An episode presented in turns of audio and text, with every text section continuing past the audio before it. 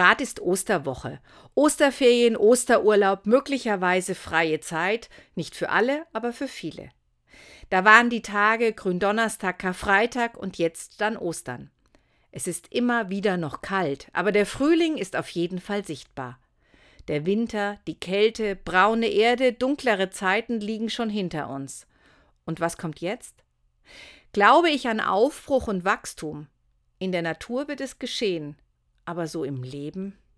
Ich gebe zu, manchmal fällt es mir schwer, gerade dann, wenn um mich herum viele Menschen vor allem das Schwierige sehen, am liebsten darüber sprechen, was alles nicht funktioniert.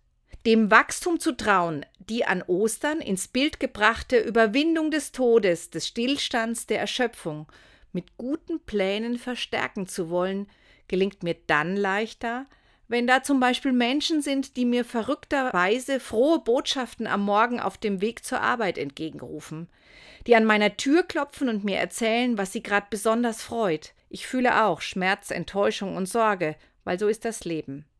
Aber ich will dem etwas Aktives entgegensetzen, gemeinsam mit anderen handeln, damit das, was mich besorgt sein lässt, weniger Raum einnimmt, damit ich in kleinen Schritten spüre, dass ich handeln kann, dass ich gestalten kann. Und am besten ist es, wenn ich das nicht allein tun muss, sondern Menschen an meiner Seite sind, die mit mir unterwegs sind und sich tatsächlich auch an kleinen Erfolgen freuen und daran arbeiten wollen, denn so geht's voran.